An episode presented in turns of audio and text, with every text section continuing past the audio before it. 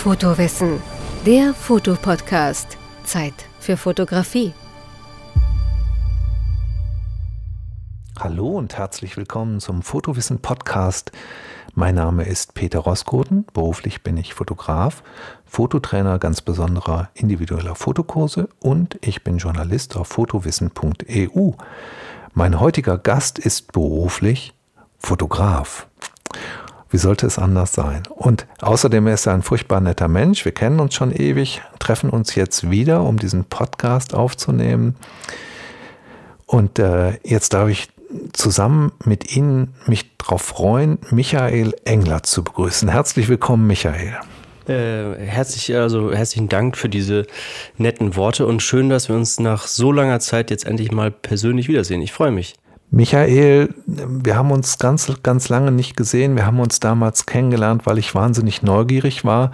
Ich hatte damals eine Webseite, die nannte sich fotografieren.com. Da warst du als Gast, hast du dort deine Fotos ausgestellt. Ich fand die sehr gut und deswegen habe ich dich dann in Düsseldorf ausgesucht bei deinem Freund Andreas. Da machtest du gerade ein Praktikum. Ist das richtig? Habe ich das richtig in Erinnerung? Äh, das hast du richtig in Erinnerung. Gibt es die Seite eigentlich noch? Hast du die Domain noch behalten und für viel Geld oder für viel Geld weiterverkauft irgendwann?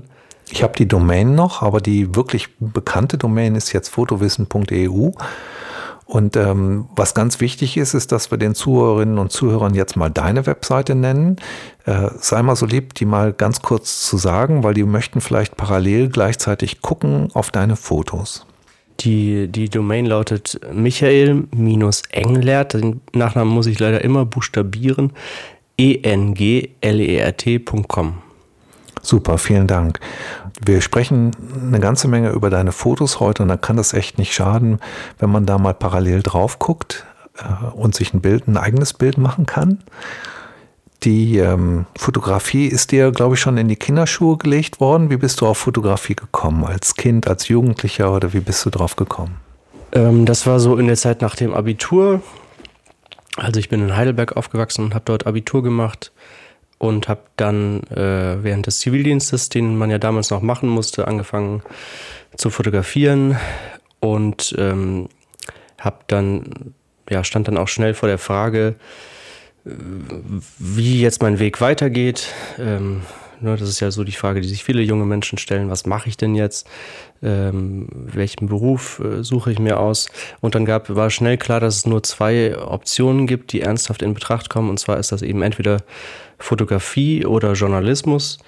Und ähm, da ich dann leider nicht so gut schreiben kann, wie ich das möchte, auch wenn das ein Handwerk ist, was man wahrscheinlich auch lernen kann, aber es hat sich dann schnell herauskristallisiert, dass ich das Handwerk Fotografie leichter lernen kann und dass das besser zu mir passt und obwohl ich genauso gut auch äh, gerne Texte, gute Texte schreiben können würde, aber es ist dann die Fotografie geworden und ich habe mich dann in, an verschiedenen äh, Fachhochschulen in Nordrhein-Westfalen beworben und äh, ja, bin dann nach Düsseldorf gezogen und habe dann in Dortmund äh, studiert. In Dortmund hast du aber nicht Fotografie studiert. Das Studium nennt sich ein bisschen anders, glaube ich, ne? Oder ist das tatsächlich Fotografie oder ist das Kunstdesign oder was ist das? Genau, das heißt, äh, also hieß damals und ich glaube, es heißt auch immer noch Kommunikationsdesign mit Schwerpunkt Fotodesign. Ähm, aber umgangssprachlich kann man auch Fotografie sagen. Und das war damals schon sehr beliebt, ein sehr beliebter Studiengang ähm, wo auch der, der Notendurchschnitt äh, keine Rolle spielt im Gegensatz zu den klassischen Studiengängen. Ähm, und weil es eben so viele Bewerberinnen und Bewerber gibt, ähm, war es eben damals auch schon so, dass man eine Mappe machen musste mit Arbeiten, ähm, um jetzt das irgendwie zu reglementieren. Und da gab es dann eben eine, eine Aufgabe, die man fotografieren musste. Bei mir war das, waren das zwei Themen. Das eine war 5 Uhr morgens und das andere Thema war Innenwelten, Außenwelten. Und zu diesen beiden Themen muss man dann arbeiten, fotografieren, hat man dann ein oder zwei Wochen Zeit und dann reicht man zusätzlich noch eine freie Mappe ein. Und ja, danach wird dann entschieden, wer von den vielen BewerberInnen äh, ausgewählt wird. Und ja, bei mir hat es dann zum Glück recht schnell äh, geklappt. Jetzt haben wir ja sicherlich auch Zuhörerinnen und Zuhörer, die gerne mal Fotografie lernen möchten und oder studieren möchten. Das Studium ist ja eine ganz tolle Methode, um, um in den Beruf hineinzukommen. Es gibt ja noch die Ausbildung bei einem Fotografenmeister, gäbe es ja noch als Alternative. Das ist so ein bisschen verschrien als Kabel tragen, als, als Licht einstellen und das hängt sicherlich immer davon ab, auf welchen Meister oder Meisterin man da trifft, ähm, ob man eine gute Ausbildung bekommt. Aber ich glaube, das Studium ist hoch anerkannt. Ähm, für die Fotografie gibt es denn noch andere Möglichkeiten als Dortmund in Deutschland? Oder gibt es auch noch welche im Ausland, die, die, die dir jetzt einfallen? Oder warum kam Dortmund gerade in Frage für dich? Ähm, also, wie gesagt, hat, sind wir nach Düsseldorf gezogen und deswegen gibt es da verschiedene äh, Schulen in der Umgebung, die da in Betracht kommen. Die Alternative wäre noch Essen, das ist auch eine sehr gute Fachhochschule. Und sonst gibt es noch in Berlin und München, glaube ich, welche. Und ähm, ja, der, die, der Ausbildungsberuf, der, die Meisterlehre ist, glaube ich, mittlerweile nicht mehr so üblich. Also damals, das war jetzt 2002, ähm, da haben, glaube ich, noch einige die Ausbildung gemacht, aber mittlerweile kenne ich niemanden mehr. Und man kann ja auch genauso gut als Quereinsteiger äh, in den Beruf rein. Das ist ja klar, dass man das Studium nicht braucht. Man kann genauso gut äh, als Tischler oder Tischlerin oder äh, was auch immer vorher gemacht haben und dann sich alles selber beibringen und äh, weil ja nur die Bilder äh, letztendlich zählen und jeder auch schnell ähm, die Bilder beurteilen kann ähm, und dann sieht, ob man als Fotograf oder Fotografin geeignet ist. Deswegen ist das Studium eigentlich nur ein, eine Möglichkeit, in einem Zeitrahmen herauszufinden, ähm, welche Bilder ein, also welche Bildsprache man hat, die einen interessiert, welche Themen einen interessieren, dass man eben so eine, eine Möglichkeit hat, mit anderen Studentinnen sich auszutauschen und eben darüber einiges zu lernen. Finde ich wahnsinnig interessant. Sag mal, wie lief denn der, der, der Alltag so ab in der Universität? Haben, haben, haben die euch auch wirklich beigebracht, mit der Kamera umzugehen oder im Studio zu fotografieren? Oder war es mehr so der Austausch, wie wird ein Bild aufgebaut? Warum ist das ein gutes Bild oder warum ist das ein, hätte man das anders fotografieren können? Oder wie, wie ist das abgelaufen?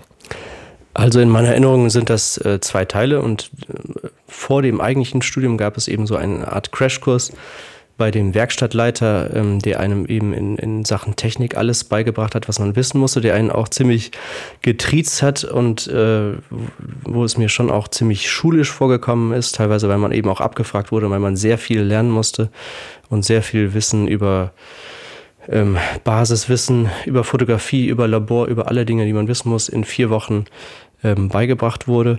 Und das war wie, mir, wie gesagt, sehr äh, schulischen Erinnerung und war auch nicht immer angenehm, aber ist trotzdem eine wichtige Grundlage, um dann später über Bilder sprechen zu können. Und, und ich glaube, dass das Fotografiestudium ähm, auch vergleichbar ist mit einem Kunststudium, weil man eben letztendlich salopp gesagt die ganze Zeit nur über Bilder spricht und dann Bilder auf den Tisch legt und die mit anderen bespricht. Und das ist eben trotzdem sehr wichtig, ähm, da über die eigene Wahrnehmung zu reden und die abzugleichen mit den Wahrnehmungen von anderen und eben, ja, da, das einfach mal ähm, zu besprechen. Was, was sieht man in einem Bild? Was, was ist die Absicht von einem und wie kommt ein Bild dann bei anderen an? Und da lernt man unheimlich viel und das kann auch sehr schmerzhaft sein, weil Fotografie natürlich auch was sehr Persönliches ist.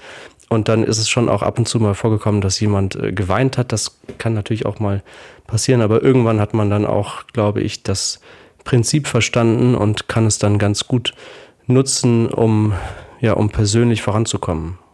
Ja, das ähm, machen wir bei fotowissen.eu übrigens auch. Wir haben so ein Bild der Woche und äh, da beteiligen sich ganz viele Leserinnen und Leser an der Kritik dieser Bilder. Und zwar wird da nicht einfach nur geschrieben, ist es ein gutes Bild oder ein schlechtes, sondern oder gefällt es mir oder gefällt es mir nicht, sondern warum es einem gefällt ähm, dieser Austausch ist, glaube ich, ganz wichtig über Bildsprache, über, das sagte auch Linda McCartney, die ist dann in, mit von einer Freundin mitgenommen worden in die Universität für Fotografie und ähm, die hat sich gewundert, dass da erstmal nur über Fotos geredet wurde. Also das war der zweite Teil, war über Fotos reden.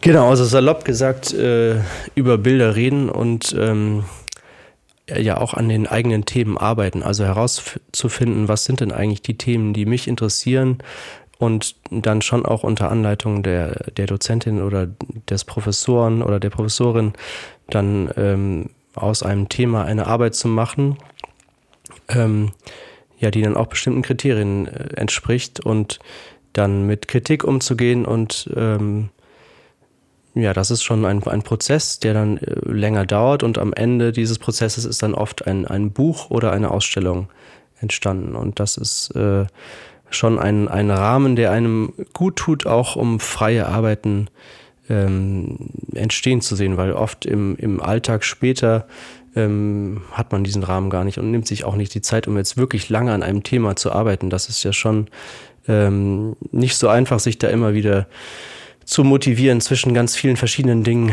wirklich konsequent an einem Thema zu arbeiten und wirklich sich zu vertiefen und sich viele Gedanken zu machen.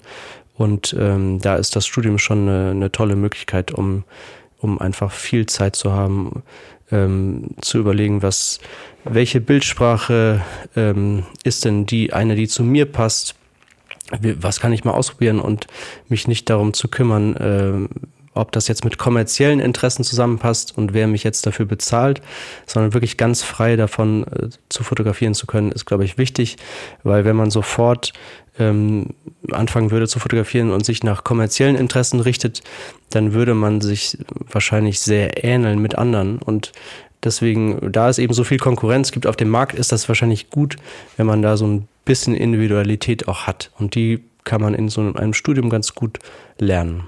Das hast du ganz toll beschrieben. Ich finde das eine tolle, tolle Idee, so ein Studium. Ich würde das auch jetzt gerne noch machen in meinem Leben.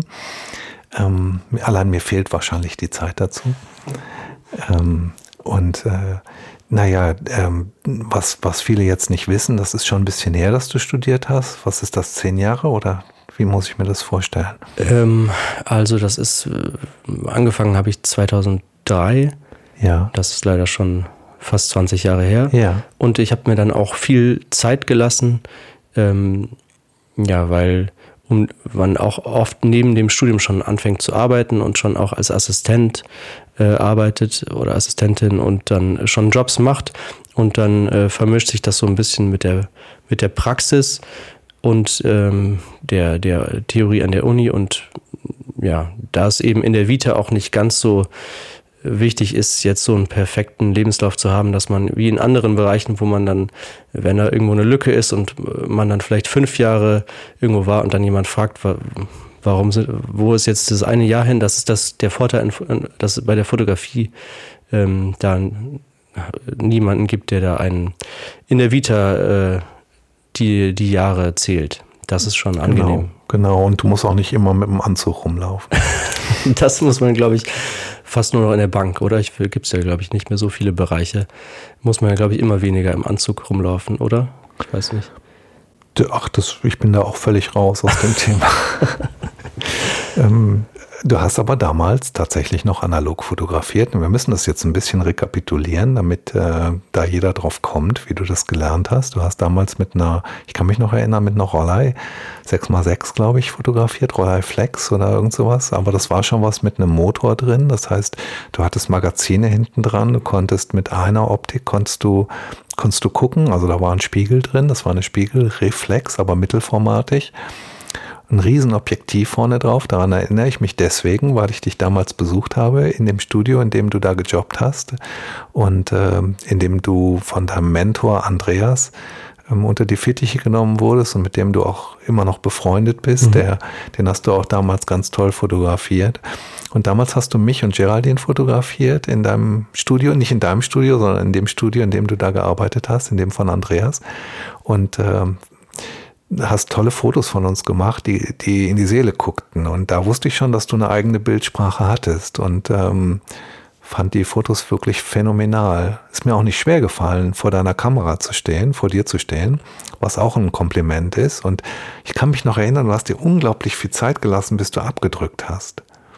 Also das war für mich vollkommen ungewohnt. Ich fotografierte ja damals auch schon und ähm, schon lange.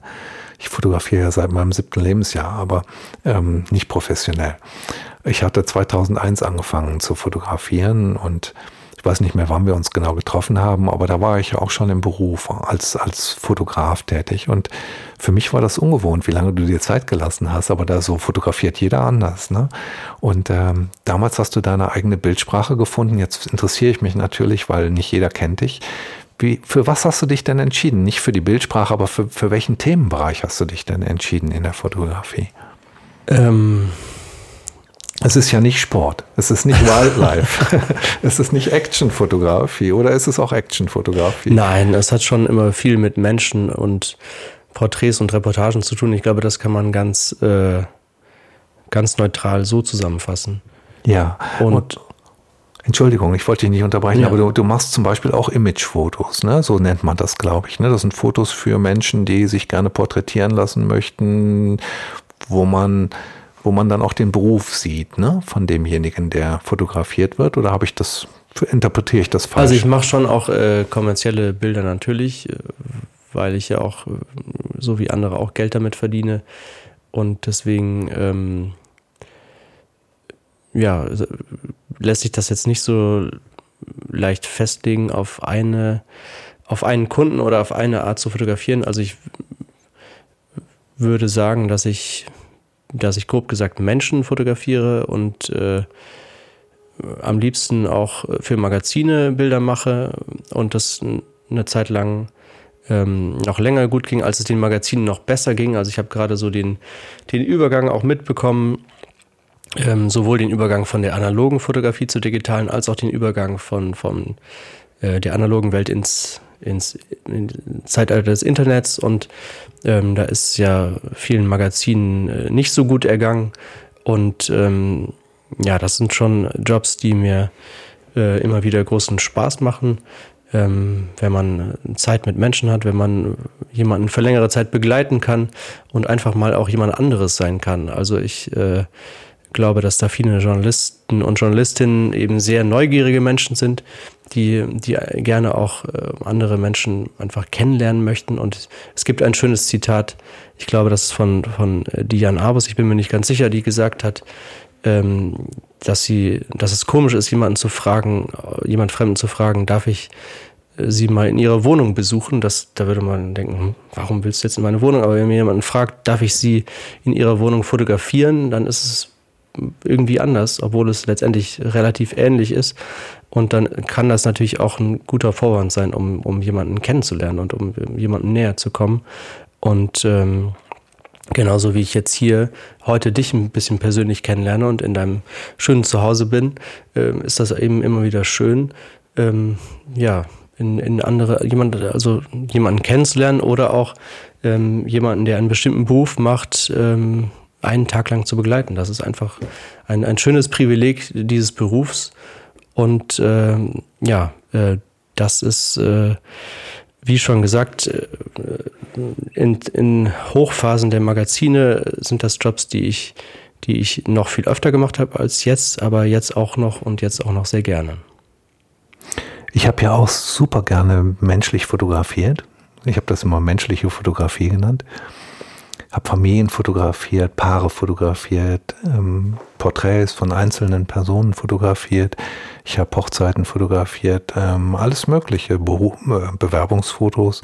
Und man lernt jedes Mal wieder einen Menschen kennen und es gibt jedes Mal eine Beziehungsebene, die muss auch da sein, sonst kannst du gar nicht natürliche Fotos von jemandem machen. Sprich, man muss sich mit demjenigen auseinandersetzen, den kennenlernen. Und deswegen kann ich das gut nachvollziehen, wenn du sagst, man geht zu dem nach Hause, um ihn dort zu fotografieren das ist natürlich für denjenigen eine sichere Geschichte und der fühlt sich da wohl zu Hause, dann ist es viel einfacher, jemanden zu fotografieren, als wenn er zu dir ins Studio kommt oder so, wo er sich noch nicht so richtig wohl fühlt. Und dann musst du halt als Fotograf dafür gerade stehen, dass er sich irgendwann wohlfühlt in deinem Studio und die Umgebung vergisst und das Fotografieren vergisst und ganz natürlich da steht und dass du eben in die Seele gucken kannst mit der Kamera.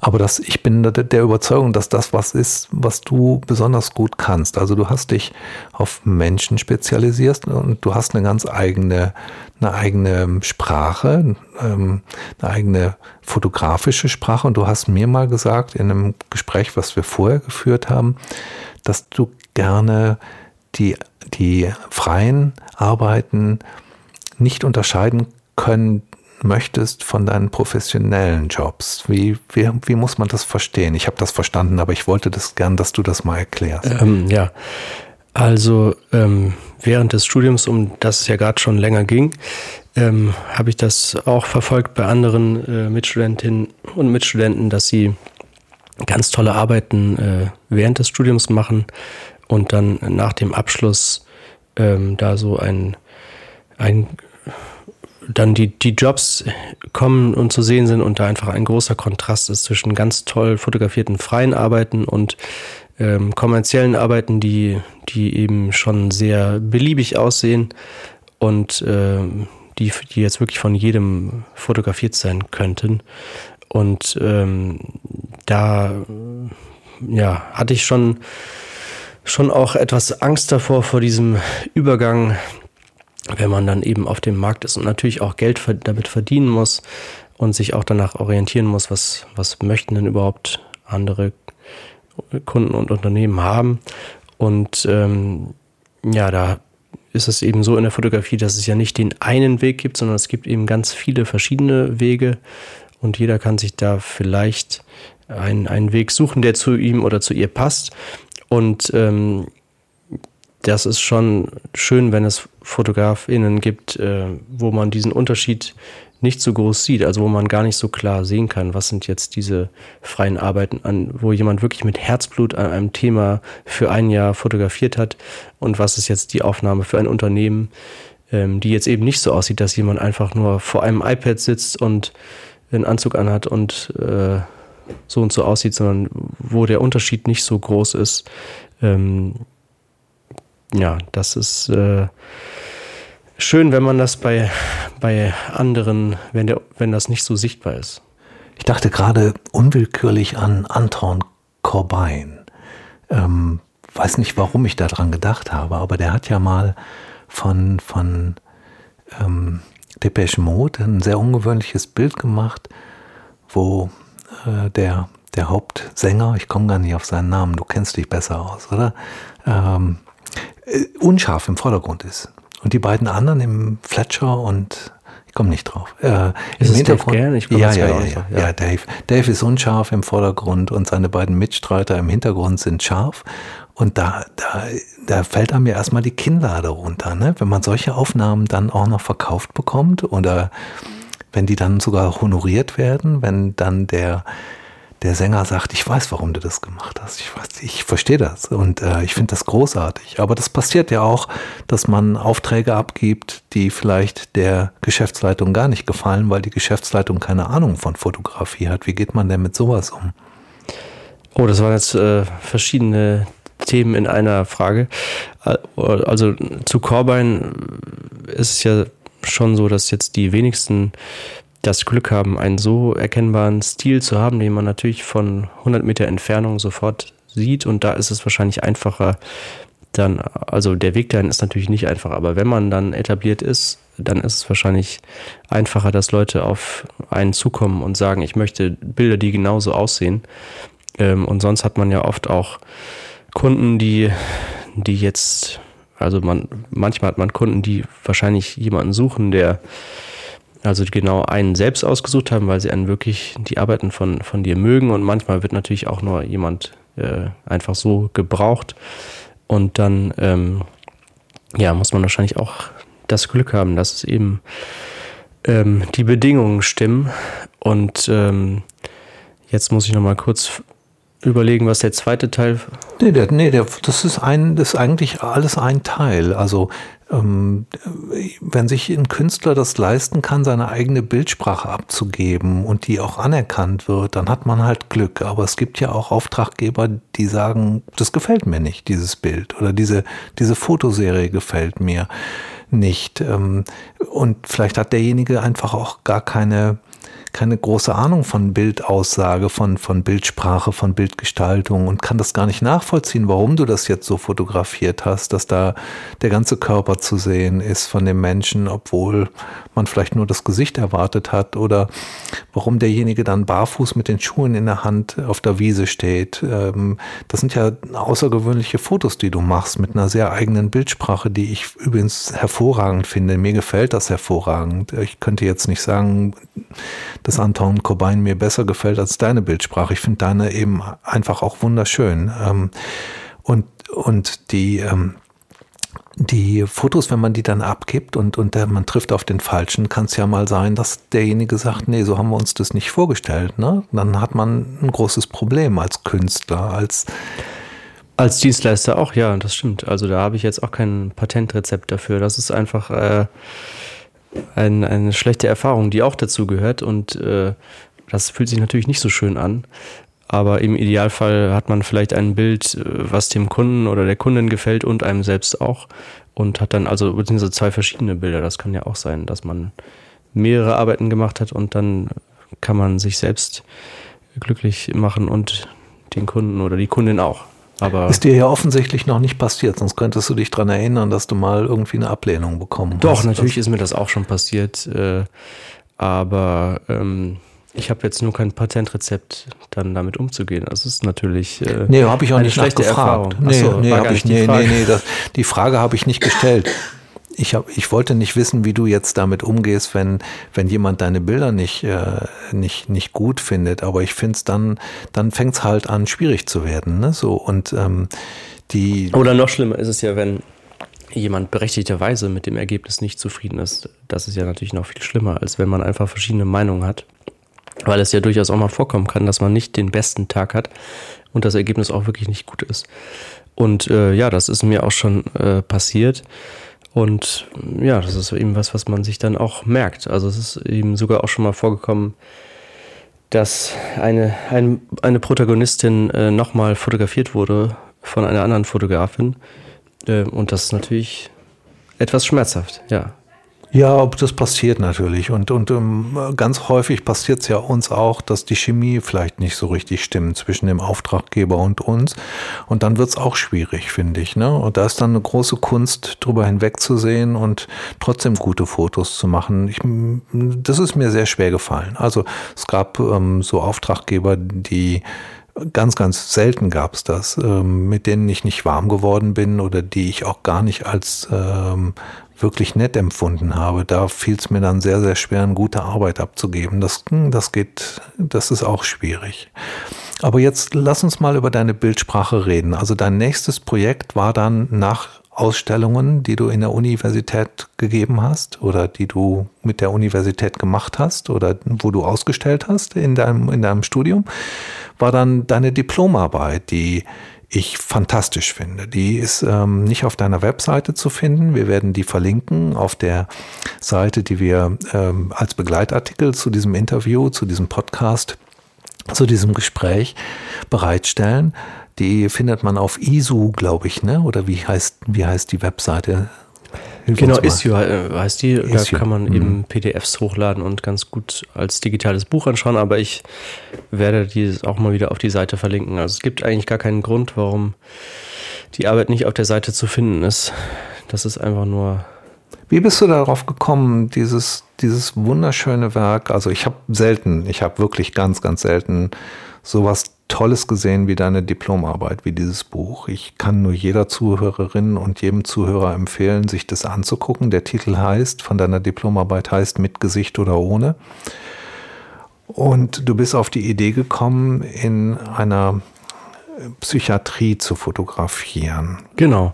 Also die Vorgeschichte dazu war, ähm, dass zu dem Zeitpunkt eine sehr gute Freundin von mir ähm, für mich sehr und eigentlich für alle aus dem Freundeskreis sehr überraschend auch in die Psychiatrie gekommen ist.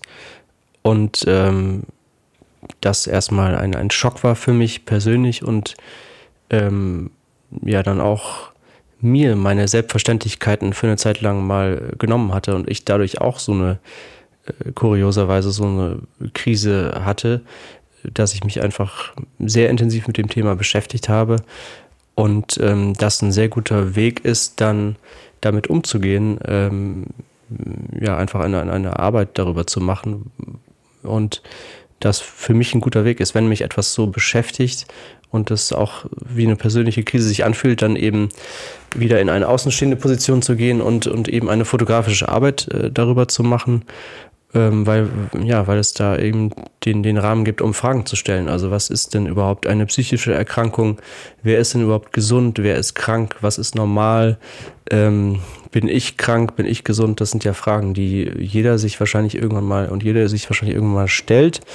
Und ähm, weil das ein, ein schwer zu fotografierendes Thema ist, weil man es ja nun mal niemandem ansieht, ähm, was psychisch in einem vorgeht und ähm,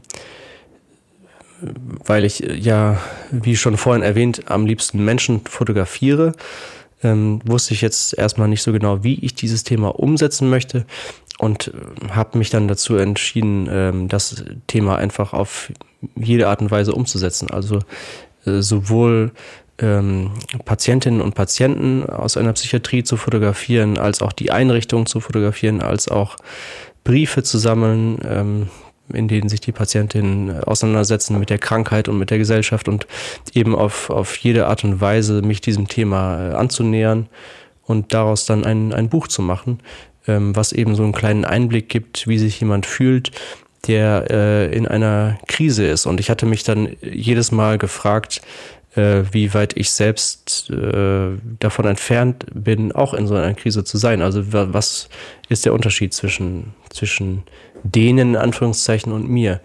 Und ähm, ja, das war eben ein, eine sehr spannende, intensive Arbeit, in der ich dann immer wieder auch ähm, Abstand nehmen musste von der Psychiatrie und nach zwei Tagen dann wieder nach Hause gefahren bin, weil es mich dann auch persönlich äh, immer wieder etwas belastet hat. Und ich hatte eben eine Psychiatrie gefunden im Sauerland, wo das möglich war, äh, überhaupt erst dort mit Menschen in Kontakt zu treten, weil der Chefarzt dort da offen ist für, für Fotoprojekte. Und so ist dann dieses Buch entstanden. Ja, es durfte ja auch nicht zu weit weg sein, damit du nicht, ähm, weil du es ja auch über lange Zeit begleitet hast. Also das ist ja nicht in einem Tag gemacht, sondern du musstest dich da einfühlen, du musstest dich da, die mussten dich kennenlernen, die mussten sich für dich öffnen. Ähm, was dabei rausgekommen ist, ist ein, ein wahnsinnig gutes Porträt von Menschen, die, ähm, die äh, ja vielleicht manchmal mit sich selber nicht so recht zu, zu, zurechtkamen oder kommen und die ähm, teilweise eine Depression haben oder eine Psychose oder wie auch immer man das alles auseinanderhalten mag. Jedenfalls sind es ja viel, viel mehr Menschen, die krank sind an der Depression, als wir alle glauben. Und ähm, da ist ja, ich weiß es gar nicht, wie viel, jeder wie viel der davon betroffen ist. Ich weiß nur, äh, dass es eine ganz, ganz ernstzunehmende Krankheit ist und die auch immer noch zu wenig bekannt ist, immer noch zu wenig bekannt ist, jetzt noch zu wenig bekannt ist, aber so langsam in den, in den Vordergrund auch rückt, weil es eben sehr wichtig ist, das auch zu erkennen und diesen Menschen zu helfen, die an einer Depression erkrankt sind oder an einer Psychose erkrankt sind. Und da sind sehr, sehr schöne ähm, Porträts bei rausgekommen, auch Bilder, die du von der Klinik gemacht hast, sehr einfühlsame Bilder, die einzigartig sind. Also wenn ich, ähm, wenn ich die Porträts sehe, dann sind die unglaublich tief in die Seele guckend, finde ich. Und dann gibt's Bilder, die, wo, wo jemand in einem Tiergehege steht und ähm, ja, also auch mit dieser Verbindung mit der Natur und dann ist da wieder mal so ein, so ein Bild von einem, von einem Hirsch, wo man denkt, ähm, warum hat er jetzt nicht die Beine fotografiert? Ne? Und ich weiß genau, warum du die nicht fotografiert hast und warum das Bild so aussieht. Aber äh, es sind schon wirklich, deine Bildsprache ist einmalig. Und ähm, dann, dann haben wir hier äh, ganz, ganz tolle Porträts auch von, von Mona, die sich sehr geöffnet hat und mit dir gesprochen hat und, und die ganze Geschichte erzählt hat, wie sie wie sie da hingekommen ist und auch wie sie da aufgenommen wurde und bis sie bis sie es akzeptiert hat und ähm, bis ihr geholfen werden konnte. Und es ist, es ist schon wahnsinnig interessant, auch diese Geschichten zu lesen. Ich habe es mir von vorne bis hinten durchgelesen. Das ist äh, eher selten, dass ich sowas tue, weil ich ganz wenig Zeit habe und äh, das spricht für, dein, für deine Arbeit. Ähm, es sind, äh, ich kann nur jedem empfehlen, sich das jetzt hier nach der Autofahrt oder nach dem Jogging oder nach, nach dem, was, was Sie gerade machen, nachdem Sie diesen Podcast hören, sich das nochmal genau anzugucken. Da gibt es dann auch eine Maske hinter einem Vorhang, die du fotografiert hast. Das ist so eine künstlerische Arbeit, die die abgegeben haben, die irgendeiner, der dort lebt, abgegeben hat. Ähm, fantastisch fotografiert. Ich, äh, also ich schwärme von, von, diesem, von diesem Buch, ähm, obwohl es ja ein ganz, ganz schwieriges Thema ist und du hast es so gut dargestellt, auch von der, von der textlichen Geschichte her. Ich habe dich das schon mal gefragt. Ich glaube, das ist nicht allein deine Arbeit, da waren noch, noch äh, ein paar Personen dran beteiligt, die das mitgelayoutet haben, aber die Texte kommen von dir und du hast das zusammengestellt und ich glaube, das größte Problem hattest du, nachdem du mit mir beim ersten Mal gesprochen hast und wir mal da ganz kurz drüber geredet haben, zu sortieren, also zu gliedern, das Ganze zu gliedern. Ne? genau, also da die Bilder auch sehr unterschiedlich aussehen, äh, auch visuell ist eben schwarz-weiß mit Farbe gemischt und es ist jetzt nicht ein durchgängiger Stil. Ähm, ist mir das selbst auch schwer gefallen oder allgemein fällt mir das auch schwer, ähm, Bilder in eine Buchform zu bringen, weil es ja ähm, auch wirklich ein komplexer Prozess ist und man nicht einfach nur auf Seite 1, 2, 3, 4, 5 äh, ein paar Bilder hin macht, sondern schon auch sich über die Reihenfolge Gedanken macht, darüber Gedanken macht, wie man das eröffnet, wie man das beendet, welche Bilder man gegenüberstellt, da kann man sich ja monatelang damit beschäftigen und das ist eben auch ein Teil zum Beispiel des Studiums ähm, und auch ein entscheidender Teil von vielen, äh, die frei arbeiten. Und da mir das schwer gefallen ist, gerade bei diesem Thema, hatte ich Hilfe von einer Mitstudentin, die eine ganz tolle Layouterin ist und ja, die mir das Buch auch gestaltet hat. Und das äh, wäre sonst nicht so gut geworden, wenn, wenn ich nicht ihre Hilfe gehabt hätte. Ja, ähm, also ich kann nur jedem empfehlen, sich das genauer anzuschauen, sich das mal durchzulesen. Das ist ein sehr bewegendes Buch. Also mich hat das sehr berührt. Ähm, ich fand das, ich finde es hervorragend gemacht und äh, eins der ganz großen Werke, finde ich.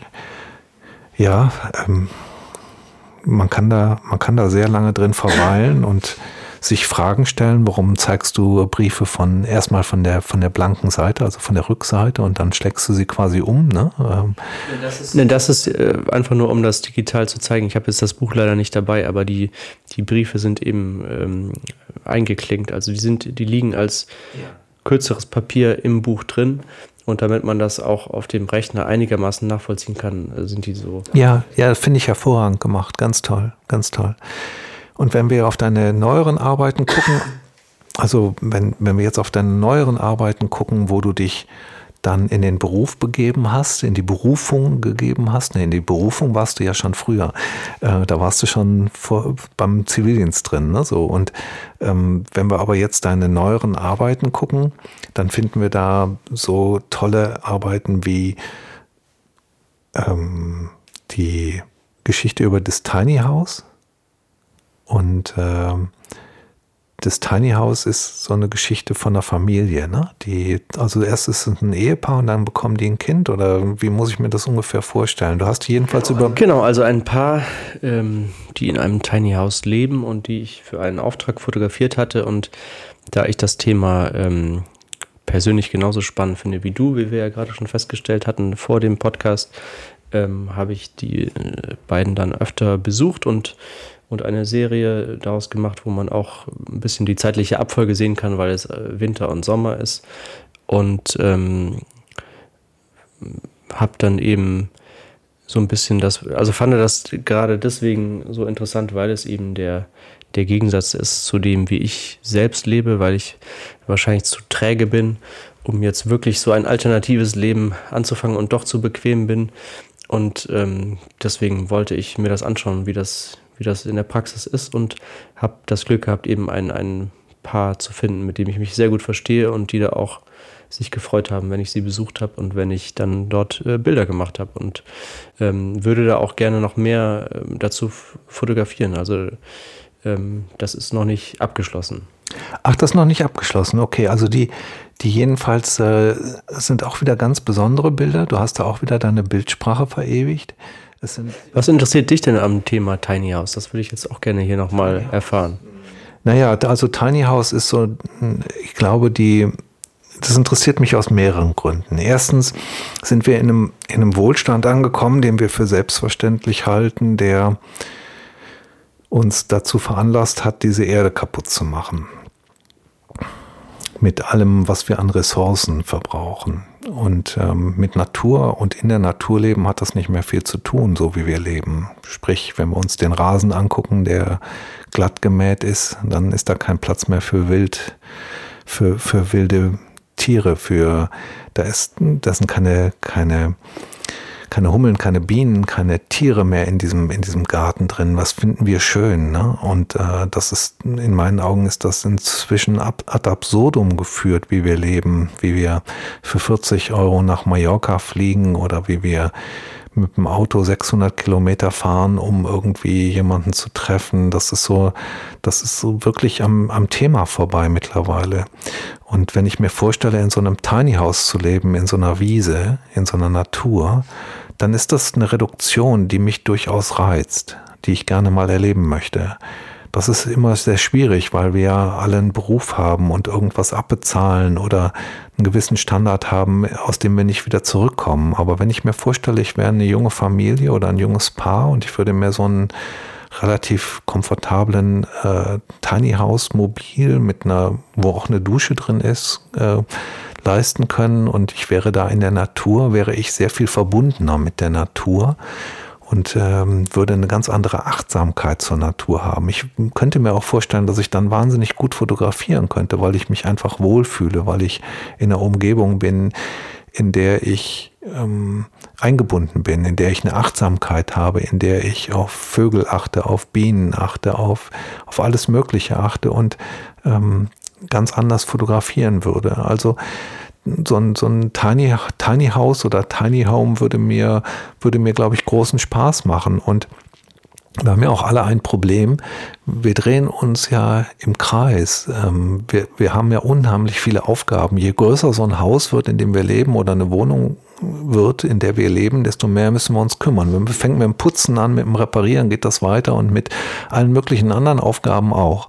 Und dieses ständige Expandieren wollen in diese Richtung, das, das ist was, was ich jetzt gar nicht mehr möchte. Ich möchte jetzt mich eigentlich in so ein Tiny House begeben und, ähm, und möchte erfahren, wie es ist, mit weniger klarzukommen und ob man sich dann wieder, ob man dann wieder besser zu sich selber findet, weißt du, also diese Achtsamkeitsgeschichte oder auch der meditative Moment, der da drin ist. Oder ich kann mir halt auch vorstellen, dass ich dann morgens auch mal die Zeit habe, mich im, im Gras im Gras Yoga zu machen, ja. Also, weißt du, das sind so, ähm, ist ein Traum. Ob ich den jemals erfüllen kann, weiß ich nicht. Würde ich gerne mal machen.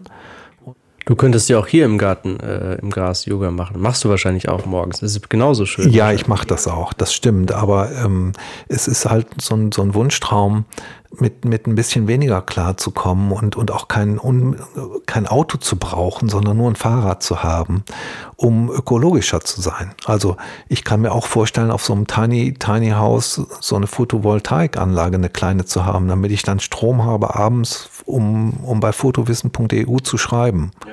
Ja, so das sind so die Ideen, die ich dabei habe und ich äh, würde hoffen, dass wir in Deutschland auch eine Kultur dafür bekommen, wo wir wo wir ähm, wieder näher dran sind an der Natur und wo wir wieder wissen, warum wir nicht fliegen müssen.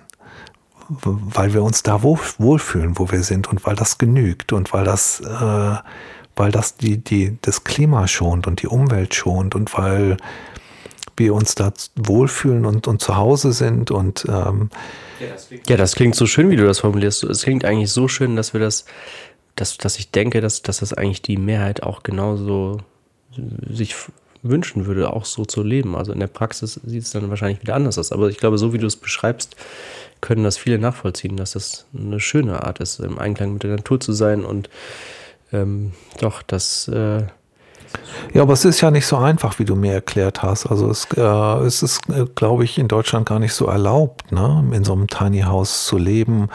Man muss da ein Grundstück haben oder ich mir nicht ganz sicher.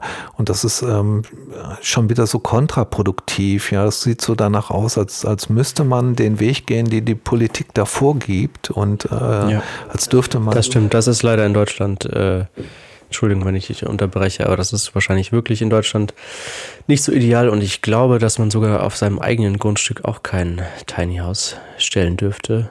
Ja, weil eben sehr viele Dinge hier geregelt sind.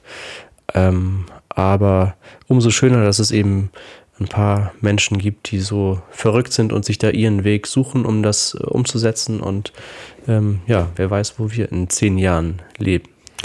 Naja, wir haben ja viel zu wenig Wohnungen. Das wäre ja eine Möglichkeit, aber es scheint wohl irgendwie auch wieder an der Bürokratie zu sterben. Ich weiß es nicht so ganz genau. Ich, ich habe keine Ahnung, woran das jetzt wieder liegt.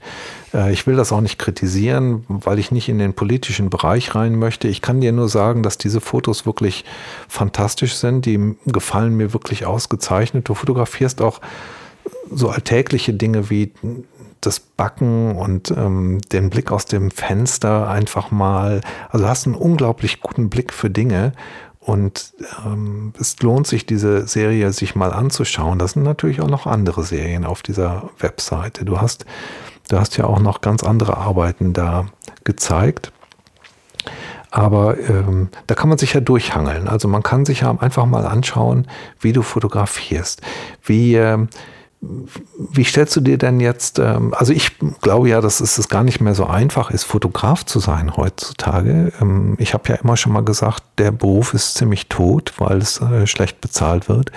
Es gibt ja ganz viele Unternehmen, das müssen wir einfach mal sagen auch, die sich keinen Fotografen bestellen, sondern ihre Mitarbeiter fragen, du hast doch eine Digitalkamera, kannst du nicht die Mitarbeiter fotografieren? Und in vielen Fällen mag das funktionieren, wobei das ist ja so, als würde man einen Koch oder als würde man jemanden fragen, ob er einen Kochlöffel hat. Ja, der kann ja auch noch nicht kochen damit. Das ist ja totaler Quatsch. Aber ähm, es gibt ja viele Amateure, die auch begabt sind und die, die es ganz gut hinbekommen. Ähm, es ist ja tatsächlich auch schwierig geworden, so Jobs zu bekommen. Vielleicht nicht für dich, weil du so außergewöhnlich gut fotografierst und zu den oberen Fotografen gehörst, aber. Nein, das, äh, das kann ich jetzt so nicht. Danke für, das, äh, für die netten Worte, aber das, das kann ich jetzt nicht so im Raum stehen lassen. Also, äh, natürlich ist es für alle schwer, und ich habe das auch erlebt, dass dann Kunden wegbrechen, aber bis jetzt habe ich das Glück gehabt, dass dann eben neue nachgekommen sind. Und äh, natürlich sind die Aussichten gerade in bestimmten Bereichen nicht besonders gut. Gerade im Magazinbereich ist es eben so, dass äh, viele Menschen, die ich kenne, die da arbeiten, die auch in Bildredaktionen arbeiten, dass die nicht sehr optimistisch in die Zukunft schauen. Aber ähm, insgesamt ähm, empfinde ich das zum Glück nicht so, dass es immer schwieriger wird für Fotografen und Fotografinnen. Ähm, natürlich ist es die Frage, wie viel, wie viel Nachfrage gibt es und wie viel Angebot und wie viele neue äh, kommen dann auf den Markt. Und auch zu den Zeiten meines Studiums gab es schon unglaublich viele, die das studiert haben. Und da hat sich auch schon der ein oder andere gefragt, äh, was wollen die am Ende machen? Können die wirklich alle als Fotograf oder als Fotografin arbeiten? Und ähm, ja, wahrscheinlich gibt es auch einige, die sich dann eben einen, einen anderen Weg suchen, auch mit Fotografie zu arbeiten, so wie du ja auch. Und das ist eben toll, dass es so viele Möglichkeiten gibt, ähm, daraus auch einen Beruf zu machen oder das zu studieren und dann wieder einen neuen Weg zu finden. Und ähm, ich habe jetzt nicht das Gefühl, dass wir die Branche sind, ähm, die sich selber be bemitleiden müsste. Auch wenn es natürlich ein paar Dinge gibt, die wirklich nicht so gut laufen, aber insgesamt würde ich sagen, da ist da, gibt es gerade Branchen, die die es, also die es härter haben. Hängt wahrscheinlich von dem Genre ab, in dem du fotografierst. Ähm, ich glaube, also ich habe viele Fotografinnen und Fotografen getroffen in meinem Arbeitsleben. Da haben mir viele erzählt, dass ihr komplett der, dass ihnen komplett der, der Bereich weggebrochen ist. Ein gutes Beispiel war ein Fotograf, der für eine Automarke fotografierte und der wurde nach Portugal bestellt, um die Aufnahmen dort zu machen der musste sich erstmal seine, sein, sein, seine, sein Equipment dort leihen, weil du kannst ja nicht alles im Flugzeug mitnehmen. Der hat sich das da geliehen, dann hat er sich Komparsen geliehen, der brauchte Komparsen, damit er das überhaupt in Szene setzen konnte, hat das fotografiert. Und dann haben die den hinterher vier Monate auf sein Geld warten lassen, mit der Bewusstheit, dass sie, dass er sie nicht verklagen würde in Portugal aus Deutschland heraus, ja, weil das furchtbar schwierig ist über Grenzen hinweg. Und ähm, der hat es dann drangegeben. Der hat es wirklich drangegeben, weil die versucht haben, eben immer wieder sein Gehalt zu, zu kappen. Und ähm, das läuft teilweise in der Produktfotografie eben ständig so.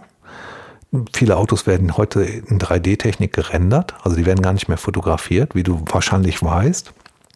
Viele Produkte werden heute in 3D-Technik gerendert, also Fotoapparate, Objektive, die, die man im Katalog sieht, die sind teilweise gar nicht fotografiert, die sind in, weil sie sowieso konstruiert wurden am technischen Zeichenbrett, also am technischen digitalen Zeichenbrett, ist es dann einfach diese Daten zu übernehmen und in 3D-Technik zu rendern, also gar nicht mehr wirklich zu fotografieren. Da ist ein ganzer Geschäftsbereich weggebrochen. Dann gibt's äh, ganz viele Sportfotografen, die nur noch am Hungertuch nagen, weil die nur noch 10 Euro, 15 Euro pro Foto bezahlen. Und, das stimmt. Ja. Natürlich äh, sieht es nicht überall gut aus, das äh, will ich auch nicht ja, sagen. Aber vielleicht sind auch ein paar neue Bereiche hinzugekommen. Das kann ja, das glaube ich schon auch, dass da, wo etwas wegbricht, kommen vielleicht auch wieder neue Möglichkeiten, um, um als Fotograf in Geld zu verdienen. Naja, nun, nun sprießen ja auch ähm, Fotografinnen und Fotografen aus dem Boden raus und glauben dann, sie müssten sich mit Tierfotografie oder Hundefotografie oder irgendwas in der Art selbstständig machen. Das funktioniert ja immer nur begrenzt, bis dann der Bekanntenkreis abgegrast ist oder bis die bis, bis das Marketing nicht mehr greift oder so. Das ist auch schwierig, finde ich. Ne? Also das ist wahnsinnig schwierig, sich da selbstständig zu machen. Jetzt, ja. jetzt muss man. Also, also die Goldgräberzeiten, die äh, sind jetzt nicht mehr. Das natürlich schon, wahrscheinlich waren die in den 80ern und 90ern. Ähm, das waren wahrscheinlich goldene Jahre für alle, die fotografiert haben. Und da war es wahrscheinlich wirklich so, dass man auch von München nach Berlin geschickt wurde, äh, egal wie viel es kostet, weil alle noch mehr Geld hatten und heute sind es eben andere Zeiten und da wird eben auch eher jemand vor Ort äh, gebucht. Aber weil wir auch über Umwelt gesprochen haben, ist es vielleicht unter Umweltaspekten zumindest gar nicht so schlecht, wenn äh, der Kunde dann äh, einen, einen Fotograf oder Fotografin vor Ort bucht in Rio de Janeiro und niemanden jetzt aus Deutschland dahin schickt. Das stimmt schon. Da hast du sicher recht. Nein, das ist auch gar nicht die Frage. Ich denke nur, ähm, es ist also auch nicht allein davon abhängig, ob du gut fotografieren kannst, sondern ist das auch noch davon abhängig, ob du dich gut vermarkten kannst und ob du ein guter Kaufmann bist. Ne? Und äh, immer nur dann, wenn das alles zusammenkommt, und das ist verdammt viel Arbeit, selbstständig zu sein. Also es gibt ja nur noch einen ganz geringen Bruchteil an Fotografinnen und Fotografen, die angestellt sind. Ich glaube, das sind zwei Prozent in Deutschland. Ich bin nicht mehr ganz sicher, wie viele es überhaupt noch sind. Und ähm, die, äh, also diese Zahl ist, ist geschrumpft an angestellten Fotografinnen und Fotografen und die meisten sind selbstständig und müssen müssen ja alles selber machen. Die müssen sich ja vermarkten. Also die brauchen eine Internetseite, brauchen eine Internetseite nicht nur eine Internetseite, sondern auch eine, die gefunden wird. Sie brauchen äh, eine kaufmännische Ausbildung. Sie müssen also wissen, wie Sie das kalkulieren. Sie müssen wissen, wie Sie das nachher in der Steuerabrechnung ähm, machen. Sie, sie müssen äh, Rechnungen schreiben, sie müssen dieses und jenes und Mahnungen und ich weiß nicht was alles. Und es ist also ein wahnsinnig umfassender Beruf, in dem man alles können muss und in dem man nur erfolgreich ist, wenn man, wenn man auch noch gut fotografieren kann und irgendwie heraussticht. Jedenfalls äh, gehörst du dazu. Ich bin darüber sehr glücklich. Ich finde es toll, dass du diesen, diesen Beruf machst, weil das ist deine Berufung, ganz klar. Ich sehe das an deinen Fotos. Also ich, mir gefallen sie hervorragend. Ich will sie jetzt nicht äh, werten oder so. Das muss jeder für sich selber entscheiden. Ich finde sie ganz toll. Ich finde die Bildsprache ganz toll. Wie geht denn, wie geht denn die Reise weiter bei dir? Hast du schon eine Idee oder hast du eine Vorstellung? Ich meine, wenn wir was planen, das geht ja nie in Erfüllung, aber ähm, im menschlichen Leben ist ja jeder Plan irgendwie immer an der Realität vorbei. Aber man kann ja Ziele haben. Was sind denn deine Ziele, deine fotografischen? Ähm, also eins meiner Ziele ist auf jeden Fall mehr, oder ich glaube, das ist das Ziel von ganz vielen, die ich kenne, die fotografieren, ist das Ziel, mehr freie Arbeiten, jetzt schon wieder dieses Wort, zu fotografieren, weil das eben doch oft sehr untergeht und das schon schwierig ist, gerade wenn neben dem Job noch andere Dinge dazukommen, die Zeit fressen, ist das schon schwierig, da äh, sich die Zeit zu nehmen und konstant auch bei einer Sache zu bleiben oder bei einem Thema. Und deswegen ist das mein Ziel und ich ja, habe mir vorgenommen, jetzt eine Fotoserie, unter anderem eine zum Thema Väter zu machen. Und ähm, das ist jetzt noch ganz am Anfang. Ich habe da auch noch gar nichts fotografiert, aber das ist so ein Thema, was, was mich interessiert, weil ich eben selber Vater bin und weil ähm, ich das auch fotografisch sehr interessant finde und ich mich dann eben frage, was, was macht denn ein Vater aus? Wie, wie sieht jemand aus, der, der Vater ist? Wie, wie ist das gesellschaftlich in 2022? Es gibt da eine tolle äh, Serie von einem schwedischen Fotografen, der hat Väter fotografiert, die einige Monate zu Hause geblieben sind und hat die dann eben bei der Hausarbeit und ähm, beim Milchflasche kochen fotografiert. Und das Interessante an dieser Serie ist, das sind ganz tolle Bilder. Und das Interessante daran ist aber, wenn das jetzt Mütter wären, dann wäre das gar kein Thema. Also dann wäre das eben, dann würde man sich fragen, warum ist das zu sehen? Das ist nur interessant, weil es eben Väter sind, die da ähm, solche äh, Dinge tun. Und in einigen Jahren wird das wahrscheinlich auch gar nichts Besonderes mehr sein und der Unterschied hoffentlich ähm, immer äh, mehr aufgehoben sein. Und ja, weil ich mich eben frage, was ist, wie sieht ein Vater aus? Ich weiß nicht, ob du, was deine Assoziation ist zum Thema Vater. Bei mir ist es zum Beispiel Zeitung lesen, was ich woran ich sofort denke, weil mein Vater wahrscheinlich immer überall im Urlaub und am Frühstückstisch immer Zeitung liest und das ist so mein, mein Bild, was sofort im Kopf aufploppt und da ja, möchte ich mich einfach mit verschiedenen Bildern und, und Symbolen beschäftigen und ja, bin gespannt, äh, was für Bilder dabei rumkommen. Was, was hast du denn im Kopf, wenn du an, an einen Vater denkst? Ja, ähm, ich finde, ich finde das toll, wenn Väter eine Auszeit nehmen können von ihrem Beruf. Also das ist so die erste Assoziation, dass die auch Zeit haben müssen, können müssen für ihre Kinder, finde ich sehr wichtig. Und ich finde, dass wir in einer tollen Gesellschaft leben, die das in einigen Berufen ermöglicht, dass du dir eine Auszeit nimmst als, als Vater und dann eben auch mit deinem kleineren Kind zusammen bist in dieser Zeit. Generell finde ich es total bescheuert, das ist jetzt meine sofortige zweite Assoziation, wenn es Väter sind, die in Managerjobs sind, die ihre Kinder gar nicht zu Gesicht bekommen und äh, Kinder einfach nur bekommen, weil sie dazugehören. Das finde ich ganz blöde. Mm, und, und wenn ich an meinen eigenen Vater denke, dann ist das, hat das mit Liebe zu tun. Das heißt, Liebe darzustellen in Fotos ist dann schon relativ anspruchsvoll, finde ich. Ja. Und ich kann mir gut vorstellen, dass du das ganz hervorragend hinkriegst, weil ich ja dieses, deine Diplomarbeit gesehen habe, wo es ja auch um diese ganzen menschlichen Aspekte geht, die du eben in Fotos festhalten kannst. Das kann nicht jeder, so wie du. Und ähm, ich bin sehr gespannt auf, dein, auf, dein, auf deine freie Arbeit. Wie, was machst du mit der freien Arbeit? Was hast du geplant dafür? Oder was ist die Idee? Was macht man mit so einer freien Arbeit? Stellt man die aus? Oder?